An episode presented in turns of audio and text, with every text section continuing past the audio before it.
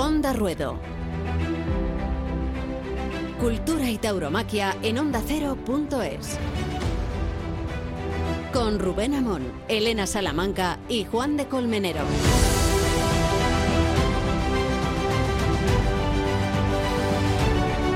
Quería hablar de los jóvenes, queridos Juan de y Elena, quería hablar de los jóvenes, no desde los, de los jóvenes que han protagonizado esta obscena celebración del el fin del estado de alarma, concediéndose a estas bacanales dionisiacas y comprometiendo la salud de los vecinos y del prójimo y la propia, como si fueran inmortales. Voy a hablar de los jóvenes, no de, esta chavalería que ha salido el fin de semana a montar jaleo y a interpretar que la libertad consiste en comprometer la libertad del vecino. Voy a hablar de los jóvenes que estamos viendo en las plazas de toros, de los jóvenes que proliferaban y en qué cantidad y en qué medida en la plaza de Leganés, por ejemplo, estos días atrás. Qué impresión ver que ahora que todas las fuerzas e inercias tratan de asfixiar la tauromaquia, se ha encontrado un estímulo que probablemente no esperábamos o no esperábamos de semejante envergadura, a la sombra de los toreros que más tiran de, de la juventud. Román, por ejemplo, estaba este fin de semana en Leganés, el propio Ginés Marín, y probablemente significados en un espacio de libertad que ellos quieren recuperar eh, y que de tanto prohibírsela, la taromaquia, parece que, ser, que se ha convertido en un motivo para reivindicarla. No es una conclusión esta unilateral ni arbitraria. Ya sabíamos que el Ministerio de Cultura publicó una encuesta de hábitos culturales y para sorpresa del propio Ministerio de Cultura que regenta Uribes, trascendía la noticia de que la edad de mayor entusiasmo y adhesión a la tauromaquia es la franja de 15 a 19 años. Tenemos aquí los presentes, Juan, de algún hijo en esa franja. Y sabemos a través de ellos que la tauromaquia se ha convertido en un asunto fascinante. No sé si porque quieren reprocharnos a los padres no haberlos llevado. No hablo de ti, no hablo de mí. Hablo de esa generación intermedia que ha venido a cortocircuitar el vínculo de la tauromaquia normal, ¿no? Entroncando esos jóvenes con las generaciones de los abuelos. Hemos descubierto también con alegría que los abuelos llevan a los nietos a los toros y que ese ámbito de conexión generacional es la que ha dado vuelo a, a la presencia de tantos chavales en los tendidos. Qué alegría y qué ilusión, ¿no? Saber que, por un lado, lamentábamos que los jóvenes, así en abstracto, protagonizaran este desenfreno en el fin de semana que dejamos atrás y qué alegría en contrario.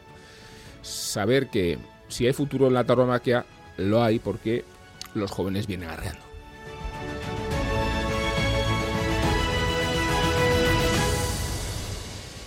Onda Ruedo, Cultura y Tauromaquia en ondacero.es, con Rubén Amón, Elena Salamanca y Juan de Dios Colmenero.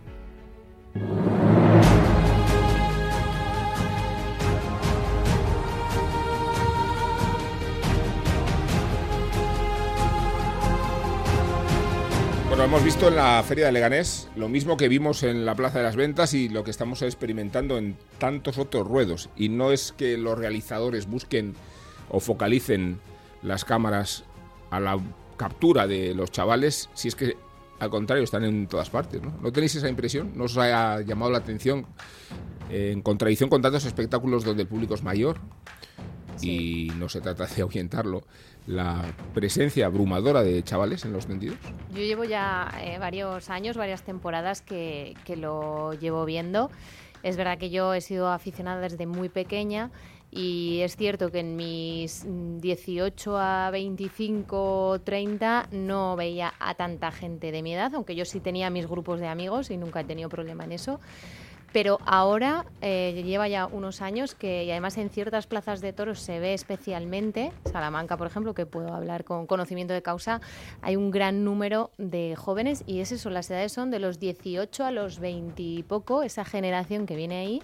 Eh, la verdad que es súper esperanzador porque, porque, oye, luego de ahí algunos se quedarán, otros no volverán y otros atraerán a más gente pero, pero eso es muy buena noticia. ¿eh? Es curioso porque la desolación que producía el pertenecer casi, bueno, por vida, más o menos, más o menos con la nuestra, a la generación perdida, eso. a una generación perdida en la que éramos muy pocos, ¿no? Sí. Siguen, siguen siendo, siguen siendo, de, de todas maneras tienen, tienen que tienen que argumentar, pelear, luchar y, muchas veces ir contracorriente, pero esto mismo lo comentamos ya en, Madrid, eh, antes de la pandemia, cómo empezó a proliferar mucho la asistencia de jóvenes y de muy jóvenes. Era, era, era curioso que luego fue refrendado por ese, por ese estudio que sorprendió incluso al propio Ministerio de Cultura, de entre 15 y 18 años, incluso antes de cumplir, antes de cumplir la mayoría de edad. Eh, vamos, eso, es importantísimo, no solamente importantísimo por eso, porque para todos aquellos que pensaban que esto no tiene futuro, bueno, pues el futuro está en los tendidos, en los tendidos cada vez más. Y, eso... y por eso también es tan importante eh, las redes sociales, que los toreros se conciencien y sus equipos de trabajar mucho redes sociales, internet, porque ahí es donde está ese público, por ahí es por donde los tienen que enganchar y también que haya figuras del toreo nuevas de esas edades que ellos se relacionen con y cosas nuevas, cosas distintas. El otro día escuchaba a alguien criticar eh, que, que, hay demasiadas corridas goyescas, que se debe de conservar solamente que haya una o dos, la ronda y la del 2 de mayo de Madrid, a raíz precisamente del 2 de mayo. Y decía, bueno, que dejen hacer, que si quieren hacer en otro, en, otro municipio, en otro pueblo, en otra ciudad, una corrida goyesca, pues que también la hagan. la cuestión es que, haya, ¿no? Más que, que, sea una, o sea, una será mejor, otra será peor, distinta, es lo mismo que festivales, lo mismo que novilladas, lo mismo que se inventen cosas, las redes sociales que ayuden, que se invente, que se abran, lo hemos dicho muchísimas veces, mi empeño personal, turismo taurino, que se abran las vallas, que, la, que no sea un círculo cerrado, que la gente vea lo que es una tienda, que la gente vea lo que es una becerra, lo que es un becerro, los años que tiene, un tentadero a campo abierto. Eso es una maravilla que debería de ver todo el mundo. Y los jóvenes cuando van o cuando va alguien se enamoran mucho más de esto y se da cuenta de lo que realmente es. Respecto a lo que observaba Elena es muy interesante porque es verdad que reprochamos el aislamiento social que padecen los toros respecto al tratamiento que les ofrecen las televisiones públicas y generalistas, con alguna excepción, pero en realidad es que los jóvenes no ven la televisión. Su punto de contacto, efectivamente, las redes. las redes sociales. Su punto de identificación, su fuente de información es YouTube. Es que ya no estamos en la época en que podemos creer que la clave es la televisión, porque es que los jóvenes no ven la televisión no ven nuestros claro, claro, no, ven ni nuestros informativos. También buscan, creo que buscan contenido específico que se lo tienen que dar pues las plataformas digitales. Entonces, eh, es que eso es fundamental. También ha ayudado un poco la búsqueda de, de lo prohibido, de lo que querían prohibir, ¿no? La, la, búsqueda, la búsqueda de, bueno, ¿qué es esto? ¿Qué es esto que están diciéndonos que es tan malo? ¿eh? Y resulta que se asoman y terminan quedándose. Terminan quedándose porque es algo que le atrae, ¿no? Bueno, dentro de poco vamos a hablar con un joven matador de toros además, que ha sido protagonista de la feria de Leganés y que sabe de lo que habla cuando se trata de encontrar vínculos con su generación y no solo con la suya, porque lo que disfrutamos los mayores viéndolo torear en Leganés, pero no vamos a decir el nombre todavía. Onda Ruedo, cultura y tauromaquia en onda ondacero.es. El toro, el campo, la lidia. Onda Ruedo, cada semana en onda ondacero.es. Con Rubén Amón, Elena Salamanca y Juan de Colmenero.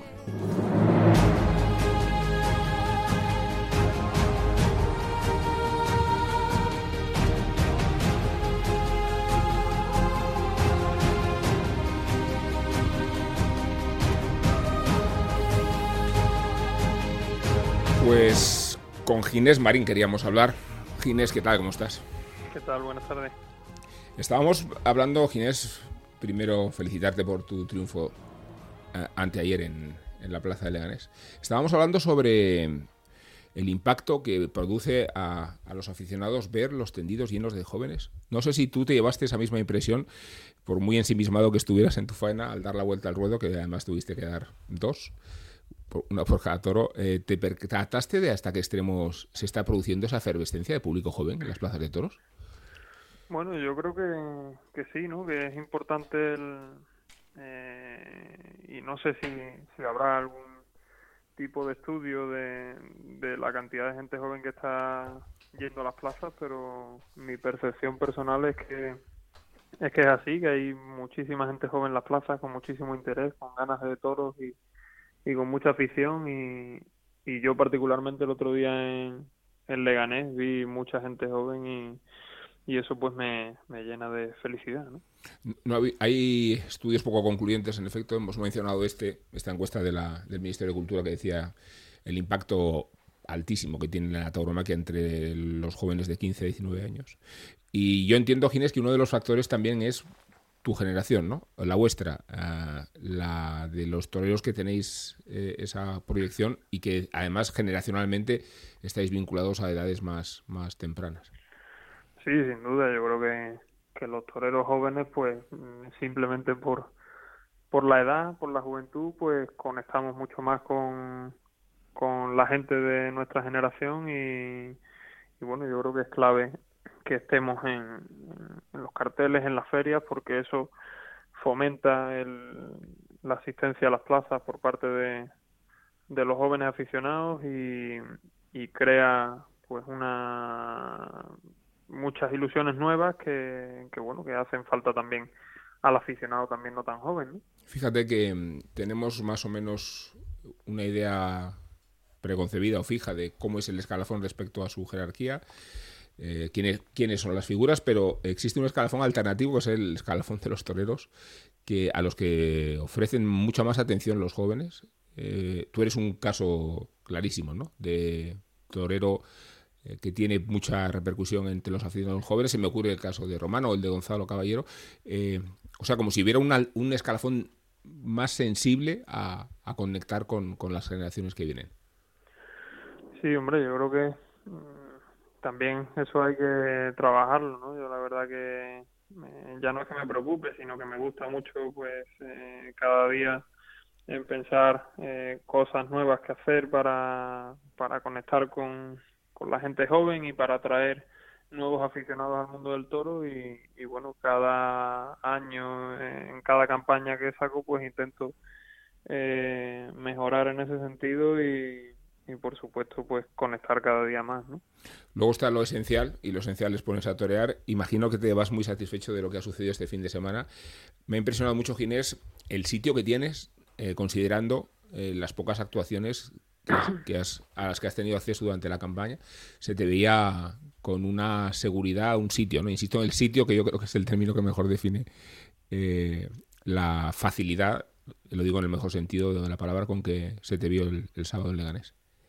Bueno, la verdad que la verdad que pude disfrutar mucho. Yo creo que fue una, una gran corrida del Parralejo y, y bueno, eh, el sitio en la plaza, pues sí es cierto que, que uno eh, lo pierde un poco o, se le va yendo, ¿no? Cuando uno torea tanto en el campo y, y, y no torea delante del público, pues lógicamente uno va perdiendo esa conexión, pero al final es un poco lo que he venido trabajando estos últimos meses porque sí me preocupaba llegar a la plaza y, no conectar con los públicos, ¿no? Y, bueno, pues sí que he intentado en el campo pues tomármelo cada día como, como si estuviese en la plaza.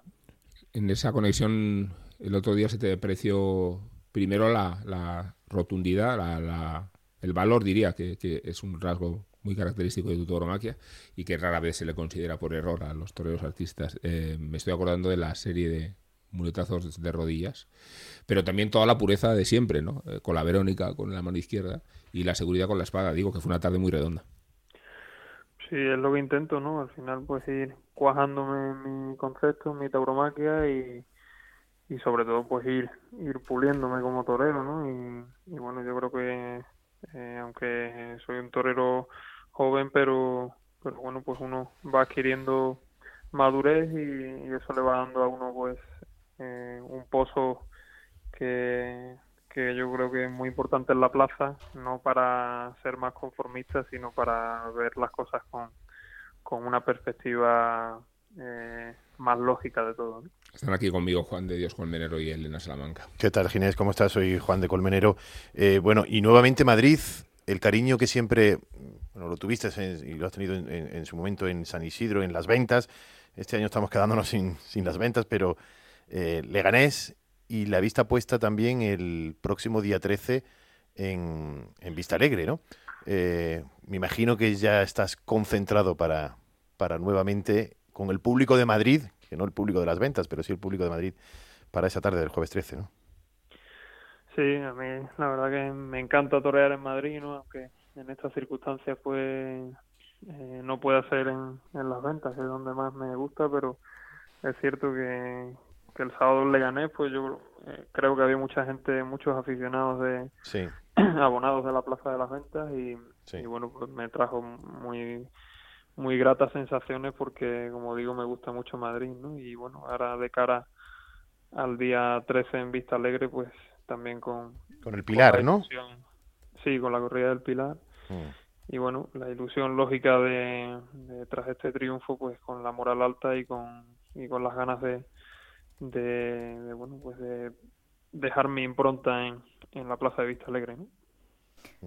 Muy buenas, Ginés, ¿qué tal? Enhorabuena lo primero. Em, imagino que una temporada como la que viene no será fácil planificarla, porque entiendo que, no se conocen fechas o ferias que se puedan dar, se conocen las que no se pueden dar, pero no sé si de alguna manera eh, lo que ha sucedido en Leganés sí que ha ayudado a que, a que los empresarios se hayan puesto en contacto o no hay tanta, tanto feedback de nuevas ferias o de nuevos festejos.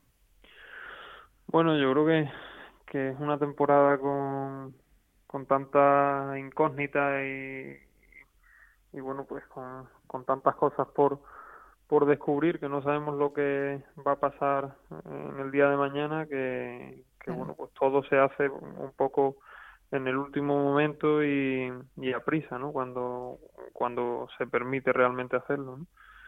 Entonces es cierto que el planteamiento de, de, la temporada, pues lógicamente es muy distinto al de otros años, ¿no? Que, que uno por estas fechas, pues prácticamente tiene pues todo el verano ya eh, cerradas sus fechas y, las ferias habladas, las que vas, las que no vas y, todo más o menos organizado, ¿no? Este año pues eh, es totalmente distinto, no, no sabe uno ya no si podrá estar en una feria u otra, ¿no? Si siquiera si se va a poder dar, ¿no? Entonces es distinto, ¿no? Pero lo que está claro que, bueno, pues triunfos como como el del sábado, pues eh, creo que me que me ponen en el camino que que voy buscando, ¿no? Aunque, como te digo, pues eh, está todo un poco en, en stand-by por, por la situación y, y bueno, pero espero que cuando esto empiece a, reactivarse, que yo creo que ya estamos en ello, pues eh, pues pueda estar en, todas las ferias, ¿no? Se está convirtiendo casi Leganés y, y, Vista Alegre, no sé si, si en esto coincidís, eh, en esta temporada tan extraña como el, el inicio de, mm. como si fuera Alicante, como si fuera Valencia, que te puede abrir otras ferias, ¿no? se, ha convertido, ¿Quién iba a decir que íbamos a estar tan pendientes de Leganés y de, y de Vista Alegre? Fíjate, Ginés, que, que, si no me equivoco, tú debutaste como no vieron Vista Alegre hace cinco años, ¿no? Que, que con una corrida de Daniel Ruiz, si no me equivoco. Sí, sí, sí, en 2016. De novillero. Y, y, te iba a preguntar, eh, sabemos que Vistalegre es una falsa plaza de segunda categoría, porque los aficionados que van a ir no, no, son de segunda categoría en el sentido de sus exigencias. ¿Te preocupa eh, que sea una especie de versión alternativa de las ventas respecto a la exigencia? ¿Y cuánto te tranquiliza saber que pase lo que pase, no va a haber viento ni lluvia? Bueno, eso la verdad que, tranquiliza bastante, ¿no? Eh, sobre todo cuando uno lo compara con, con cuando está anunciado en, en las ventas de Madrid, que, que bueno, pues una incógnita grande siempre y un, y un problema añadido, ¿no? Y lo de la exigencia, pues no, la verdad que no me, no me preocupa, ¿no? Más bien me, me gusta porque, bueno, pues, como te he dicho antes, pues me gusta mucho torear en Madrid, me siento querido en Madrid, respetado y bueno, pues el hecho de que eh, en esta feria de San Isidro tan extraña, pues pueda haber eh, aficionados exigentes en la Plaza de Toros de las Ventas. A mí la verdad que eso me motiva y me, y me ilusiona para sacar mi mejor versión. Así la esperamos, Ginés. Gracias por compartir estos minutos contigo. Suerte en, en, Madrid, y digo Madrid porque es lo que va a ocurrir, que es Madrid, no Vista Alegre solo. Un fuerte abrazo, gracias. Muchas gracias a todos. Un abrazo. Qué interesante la feria ¿no? que hemos visto en, en, Leganés, lo digo por la repercusión de la actuación de Ginés, por, mm. por lo bien que estuvo Emilio de Justo, ¿eh? que tenemos que hablar al respecto porque es verdad que un toro de cubillo le dio una paliza eh, que tuvieron que hospitalizarlo, que se descarta que haya tenido fracturas, pero, buenas noticias, pero estremecedora la, esas primeras horas, Las primeras horas esas, fueron bastante preocupantes, ¿eh? hablando mm. de vértebras de, y al ver la cogida, cómo lo aplasta el toro. Pero bueno, parece ¿no? que ya han dicho que, se descartan fracturas fuertes y que quizá en las próximas horas le pudiesen dar el alta incluso, así que ojalá, porque en el momento en el que está Emilio Justo Sí, que y en estaba en el que había estado esa tarde, claro. o No, sea, después de la eso- faena, el inicio de la faena, sobre las dos cogidas. Una, la- Sí, una, una sí. primera que, mm, según el médico, fue la más, la más grave, ¿no? Que La primera, sí. Eh, la primera de ellas que es cuando, cuando bueno, el revolcón y luego, y luego las dos vértebras. Qué curioso las declaraciones del médico porque dice, bueno, una- si, si hubiera- si fuera una persona normal, ¿eh?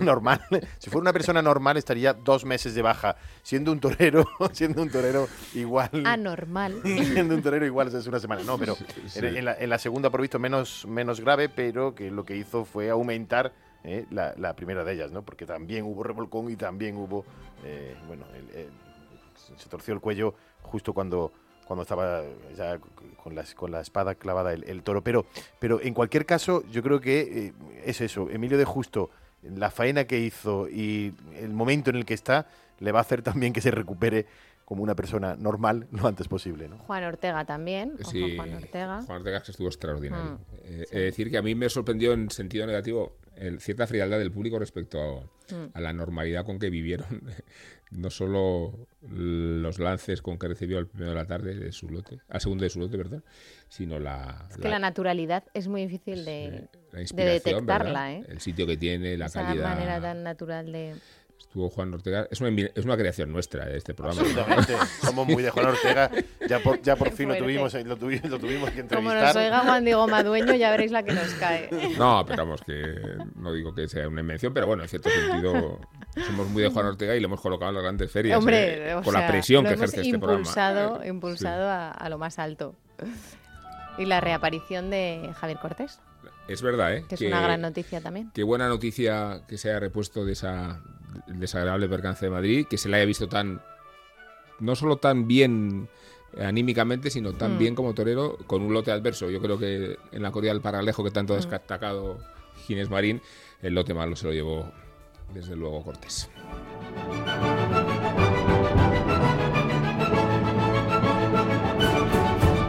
Onda Ruedo. One, two, three, four.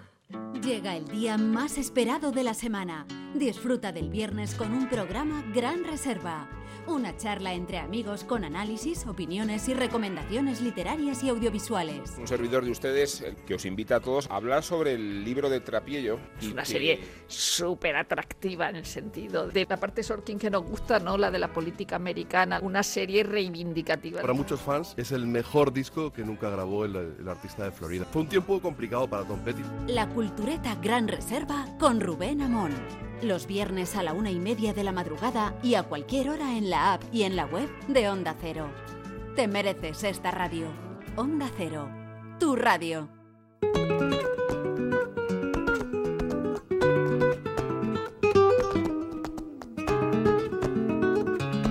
Dos ferias tenemos a punto de empezar.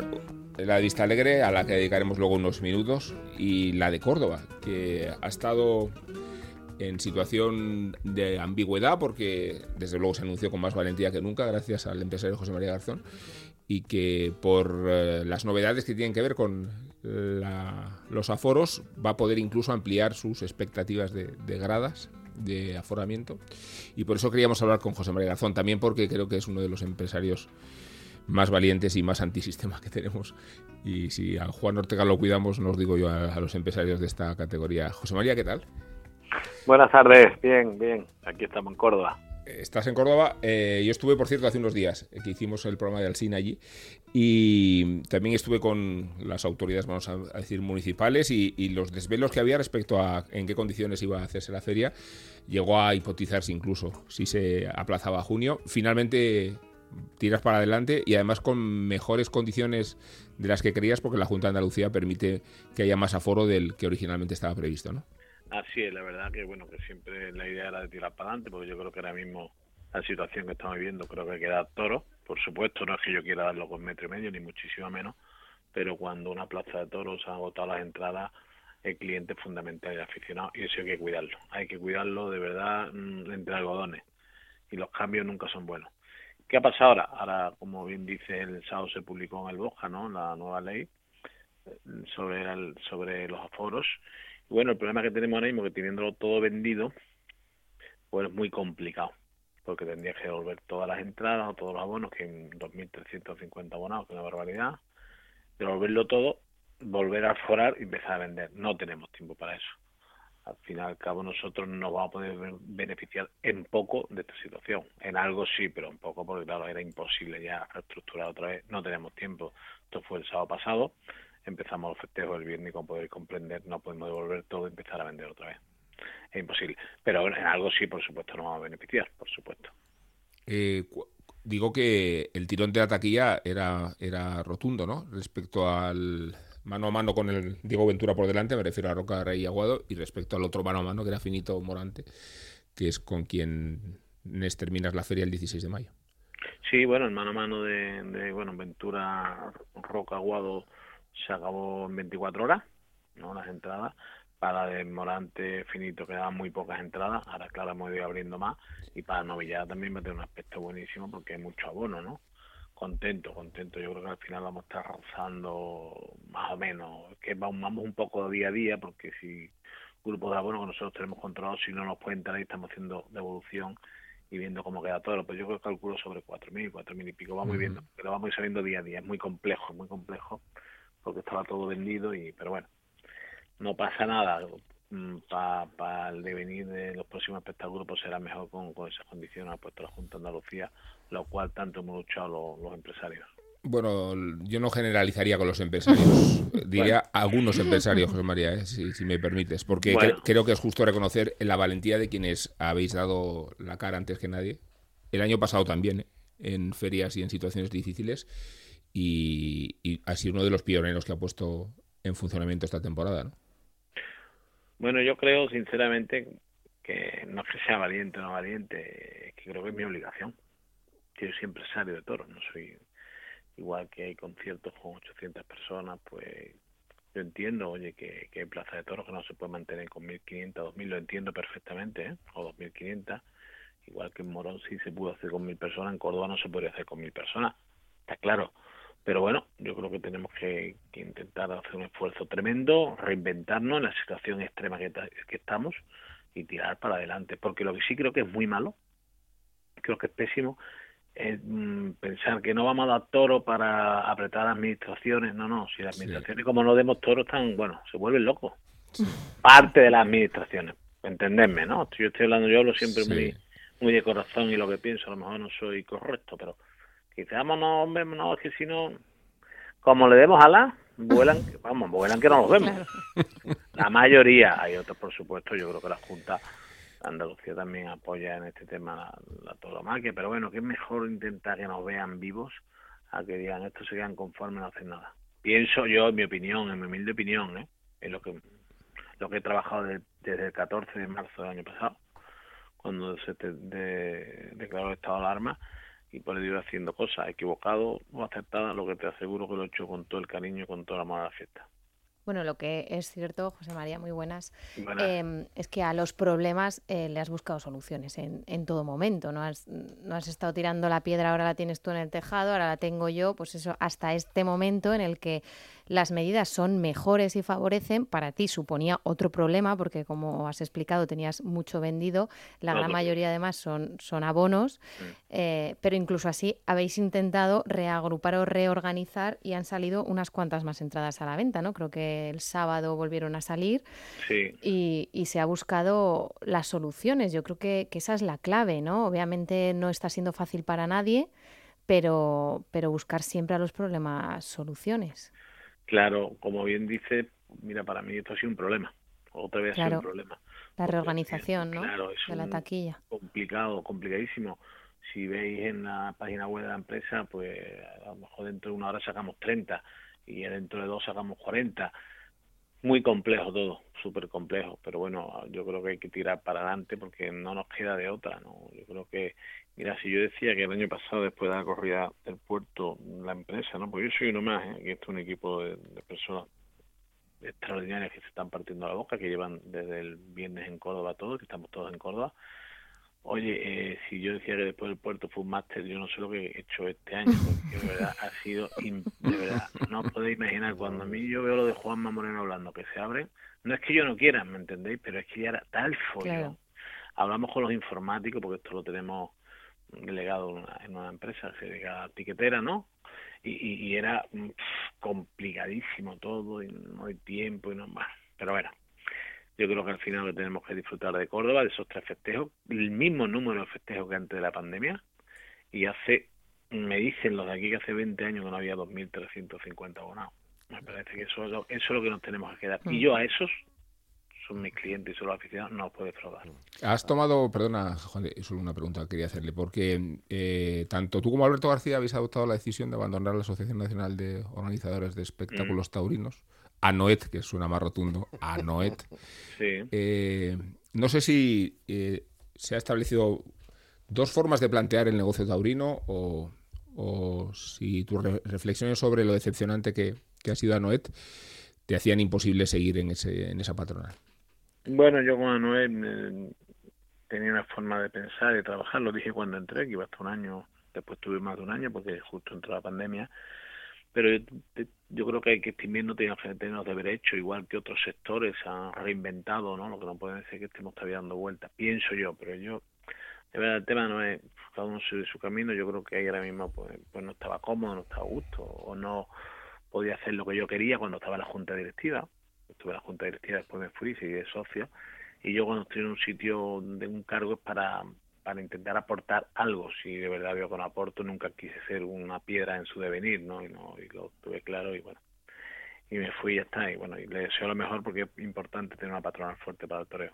Pero les deseo lo mejor eh, y temes alguna represalia, si es que no se ha producido Pero es ya. que le deseo lo mejor de verdad, ¿eh? No vaya a pensar que... De verdad, a mí lo que me interesa son los toros, si es que de verdad no... Es que el que me conozca sabe que no estoy aquí, sinceramente, estoy por otras cosas. No, decía que por tu parte sí, no sé si por la suya. Eh, si temes alguna represalia, si se va a ver aquí una especie de, de crisis de, de empresarios, de familias, de, de clanes.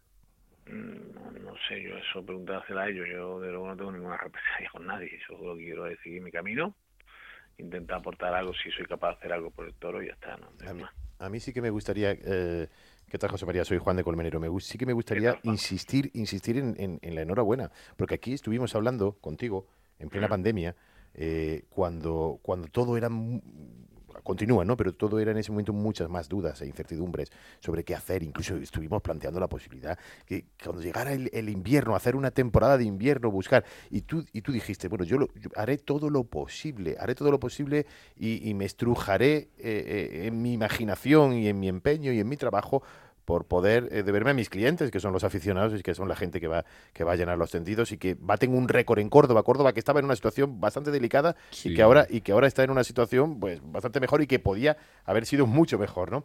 Entonces, eh, por un lado insistir en la enhorabuena y por otro lado hoy hoy el presidente del gobierno hoy eh, ha, ha dicho que llevamos 6 millones de personas vacunadas al día de hoy con dosis completa y que en el mes de agosto, el mes de agosto eh, va a haber inmunidad absoluta en, en Eso, España. ¿O lo creéis ustedes? Bueno, No, eh, Yo no. no, no, a respondiendo, ver, a la. Yo- respondiendo a la pregunta, gobierno no. no me creo nada. Son las ganas que tenemos. Lo que dice el presidente del gobierno no, dijo que en mayo teníamos el 70, ¿os acordáis? Sí, y en junio del año pasado, en junio del año pasado que habíamos ganado la, el coronavirus. Sí, Bueno, en cualquier caso, eh, como entremos en política, ahí sí voy a alargar, ¿eh? Ahí no me toquéis Ahí, las no- ahí no eres tan... mejor, mejor- mejor no entrar ahí, ¿no? Porque ahí sí que No. eh, tendríamos que decir alguna cosa. No, pero en cualquier caso, eh, eh, con independencia de ese dato, es un dato eh, que, que, bueno, lo ha dicho el presidente del gobierno. Pero con independencia de eso, los planes de, de futuro, de lances del futuro eh, para este verano, para este verano, que en cualquier caso sí que parece que la cosa va a estar un poco mejor. Sí. Aunque esté un poquito mejor que el verano pasado, ya será un avance importante, ¿no? Por supuesto, por supuesto. Yo creo que vamos a tener un verano, mm, espero que más, espero que más o menos tranquilo. Evidentemente la pandemia está ahí todavía, pero esperemos que esté más o menos tranquilo. Mira, yo presenté, para que veáis un poco la idea, un plan de contingencia de, de COVID, plan de contingencia, viendo todo lo que se puede hacer para Junta de Andalucía, Sí. que lo presenté en Navidades 2021-2022 Ujú. que estuve muchos meses detrás de, de Anuel para que lo hiciéramos todo en conjunto. No, hay que esperar, hay que esperar. No, es que hay que hacerlo ya.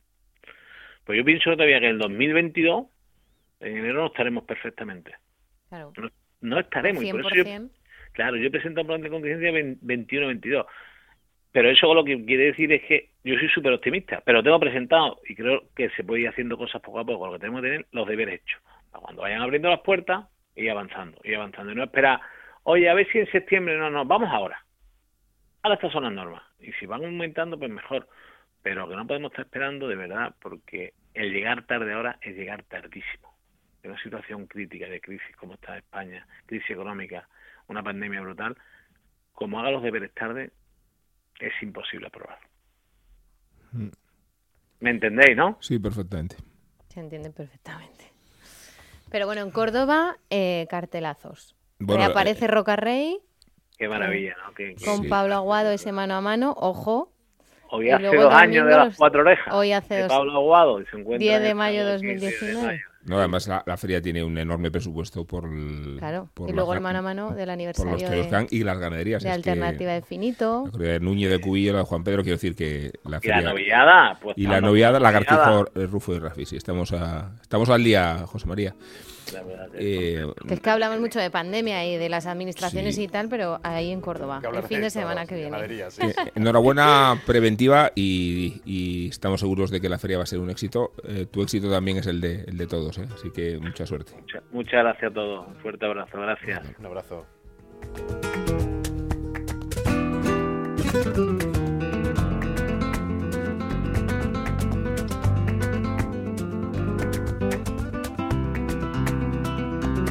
Onda Ruedo, cultura y tauromaquia en ondacero.es. El toro, el campo, la lidia.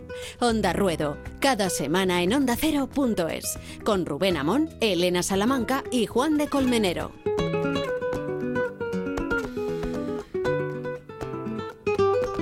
Bueno, qué experiencia esta de una feria de San Isidro, como lo es, pero lejos del perímetro de las ventas.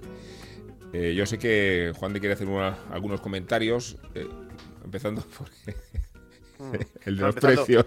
No, empezando por, algo, por- empezando por algo fundamental, que es la ilusión que había, las ganas que había y que existen y que las hay en Madrid por ver toros.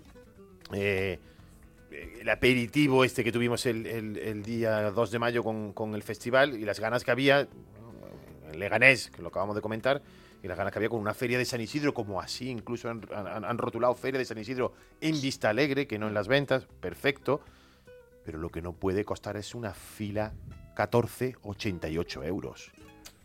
Lo que no puede, eh, eh, lo, que, lo que no se puede permitir es que un abono sea algo que prácticamente la gente ha desechado.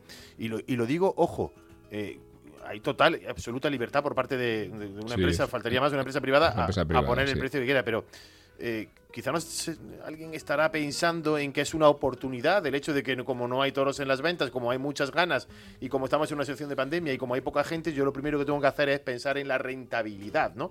Acabamos de hablar con José María Garzón y como, y como él pone todo el empeño y los precios en Córdoba no son así, los precios en Leganés no son así, los precios en el Festival del 2 de Mayo no eran así, los precios en todas las plazas que se han dado no eran así.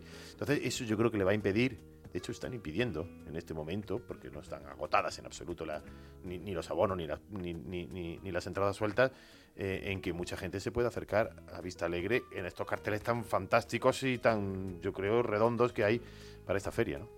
Sí, luego también hicieron lo de los, packs y tal, que eso también lo hizo la maestranza, lo ha hecho algún año y es que eso a mí me parece eh, a la contra del cliente. O sea, no me puedes hacer un pack para que vaya el viernes y el sábado si yo quiero ir el sábado y el domingo, por ejemplo, o el sábado. y- O Sí. sea, es que es todo como mm, complicar la, la compra, ¿no? Sí, no, Lo es que porque... decía Garzón, mi- el cliente es que para mí es primordial y los abonos, esos 2.500 abonos son mm, mis niños, ¿no? A los que tengo que cuidar como... No, pero la sensación generalizada, y ojo, y, y- con todo el respeto a la, a la empresa, por supuesto, ¿no? Pero la No, que ha hecho un ferión. o sea, que ha hecho un ferión, que ha hecho un ferión. Y que, y- y- pero que la impresión generalizada es que le va a costar a mucha gente. Y eso que han sacado unos abonos, a mí me parece que parece que está bien. Y también hay que decirlo, unos abonos para, Jóvenes, para los sí. jóvenes, que hablábamos al principio del programa, que es importante y que por 30 euros van a tener un pack. Un Mm. pack que puede estar bien, ¿no? Bueno, En un pero ahí ya es una oferta, es ya algo son que tú 30 dices, bueno, euros. vale. No es por una sola entrada Claro. lo que puede costar para ese joven o para no tan jóvenes todo un abono, ¿no? Eh, Mm. en, en otra feria. Sí, la feria hay que reconocer que es redonda, Sí. que tiene muchos puntos de atracción, que hay un mano a mano Rocar y Aguado, que Mm. el viernes Torian Ponce, Morante y el propio Pablo Aguado, que están todas las figuras y que es una empresa privada. ¿no? Están todas las figuras, están las mejores ganaderías. Que no estamos habituados en, en Madrid en muchas plazas a estos precios, que parecen los precios de la ópera.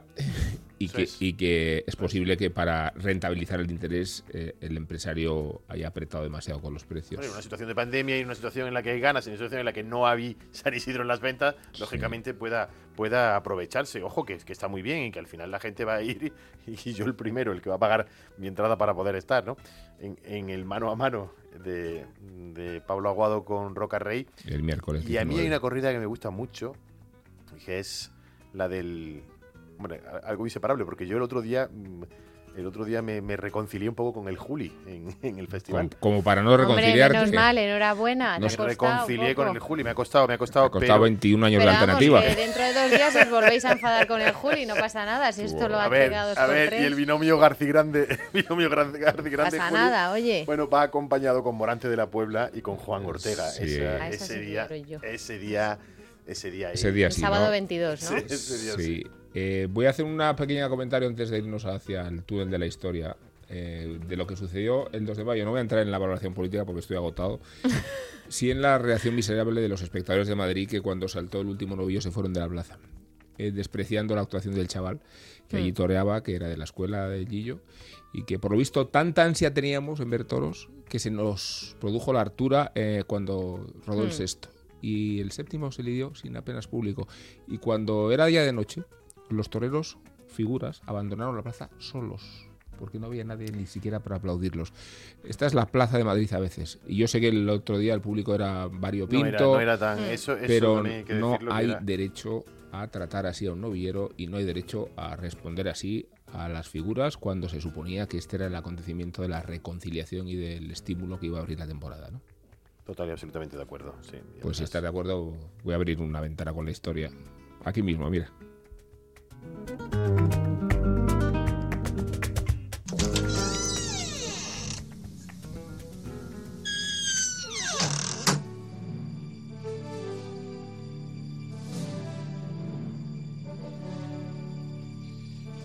Nos trasladamos a los primeros meses del año 1830.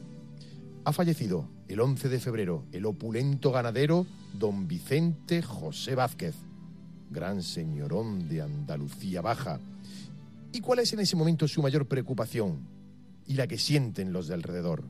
Que si los herederos mantendrán o no la famosa y numerosísima ganadería.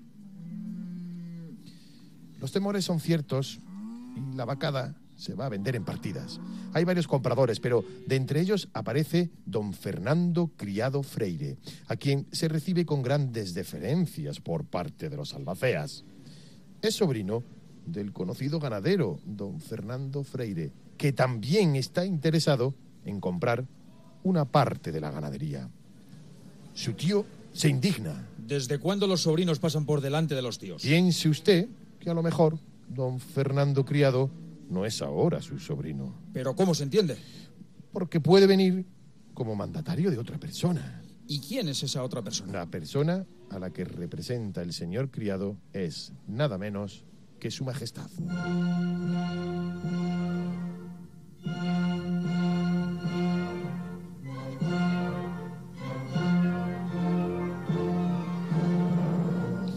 Los señores allí reunidos se llevan más o menos expresivamente la mano al sombrero. No salen de su asombro y apenas pueden balbucir los comentarios naturales en ese caso. El rey, metido ganadero. Don Manuel Gaviria se lo habrá aconsejado como si lo viera. Quizá el conde de la estrella del que se dice que le está engatusando para fundar una escuela de tauromaquia en Sevilla. Se afirma que la Real Intendencia ha sugerido la necesidad de comprar ganado de esta clase para aprovechar los miles de fanegas de pasto que posee el patrimonio entre Madrid y Toledo, o sea, en Seseña, en Borrox, en Añover del Tajo, en Alameda de la Sagra y en Villaseca. Y así un sinfín de especulaciones hasta que una voz autorizada, muy seria, les dice... Caballeros, no vayan ustedes tan lejos en la búsqueda de explicaciones. Fernando VII tiene una afición desmedida y entiende muchísimo de toros. Tanto es así que los presidentes de las plazas, cuando asistía a una corrida Fernando VII, una corrida de toros, le solían consultar con la mirada y él les hacía la seña disimuladamente con el pulgar sobre los cambios de suerte u otras determinaciones.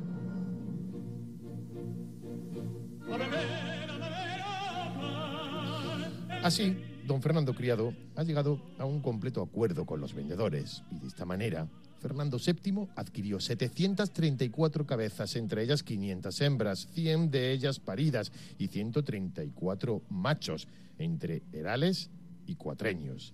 Más de dos meses tardaron en llegar desde Sevilla al real sitio de Aranjuez, las Tres Piaras, de que estaba compuesta la ganadería brava de su majestad, que será objeto de constante atención tanto por los vecinos de Aranjuez como por los que habitan en los pueblos de la comarca. El carácter dócil, pastueño del ganado, nada parecido a los animales sabantos y ariscos que había por la zona, levanta el rumbo de que todas las vacas sean mansas. El rey decide tentar, tentar las 400 cabezas y se aprueban 396. Entre los muchos aficionados que asistieron a esos tentaderos fue el duque de Veragua. Es curioso comprobar que Fernando VII, cual ganadero, sigue la misma política sinuosa y fomentadora de intrigas que como gobernante. Hay poca documentación de los toros lidiados del rey. Se sabe que en Aranjuez, el día 12 de junio de 1831, se lidió un novillo berrendo llamado Carmonita, y que después de la segunda vara y sin tomar carrerilla, saltó al tendido que tenía enfrente con toda limpieza. Recorrió varios de ellos, provocando las escenas de pánico consiguientes y fue muerto en el tendido, en el tendido 6, por los Miranda y el Tiñoso. Mucho se ha hablado de Fernando VII como ganadero de reses bravas. Ahí es nada, todo un rey dedicado a criar los toros de Lidia.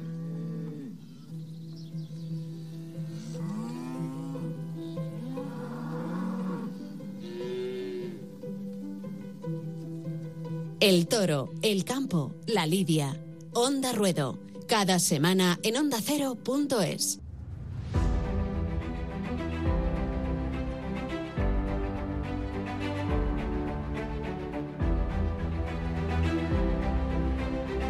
Onda Ruedo. Cultura y tauromaquia en ondacero.es. Con Rubén Amón, Elena Salamanca y Juan de Dios Colmenero. Iba a decir que hasta aquí habíamos llegado, pero no, porque en este programa de éxito, muy consolidado en la parrilla, aspirante clarísimo a Ondas, este programa, digo, no tiene despedida, Juan de, hasta que no se ocupa de ella Elena Sí, Salamanca. Con su epílogo. Nos Hoy me vemos lo querían cortar, he de decir, pero en bueno, una semana. Lo voy a hacer. Elena, gracias. Eh, Juan de, hasta la semana que viene. Semana que viene. Pues venga, todo el mundo en pie. Que va a pegarse una vuelta al ruedo muy torera el presidente de la Junta de Andalucía. Ole por Juanma Moreno, que se ha puesto a Portagayola, le ha costado bastante, unos 65 escaños de Ayuso del 4M, y ha anunciado aforos que favorecen los festejos taurinos en su comunidad. Ya no nos separan de él un metro y medio, y ahora será solo un asiento entre él y nosotros, lo que no consiga el Ayusazo. Venga, todos en pie, fuerte ovación. Otro que se ha ido a la puerta de Chiqueros, pero esta vez de verdad y con todos sus riesgos, ha sido Javier Cortés en Leganés. Reaparecía después de no haber podido reaparecer en Miraflores de la Sierra por una injustificada suspensión. Veinte meses después de perder la visión del ojo derecho en las ventas, se fue a Portagayola para recuperar al torero. Ha vuelto firme después de tanta incertidumbre. Enhorabuena, torero.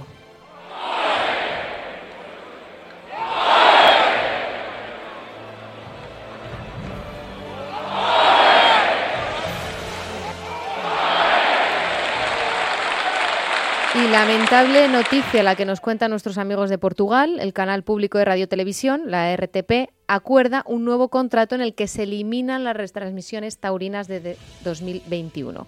Se eliminan de un plumazo sin preguntar, sin respetar, y lo tienen por escrito. Ya saben, se escudan en el respeto por el bienestar de los animales, esa moralina tan falsa como injusta, pero si son consecuentes, imagino que cada semana habrá un largo reportaje de la cría del toro bravo. Bronca para los censores. Y aunque a veces las novilladas, más bien corridas de toros de Villaseca de la Sagra, son de bronca, hay que agradecer también el empeño que tienen en hacer ferias de novilladas año tras año. Y ahora, después de la pandemia, quieren presentar su mejor feria con diversidad de encastes y añaden además un festejo más, una oportunidad más para tres novilleros. En septiembre, el alfarero de oro, aunque a veces es de bronca, es un nuevo soplo de aliento para los que necesitan puestos y torear. Por eso hoy, oreja para Villaseca por crear ambiente con su feria de novilleros.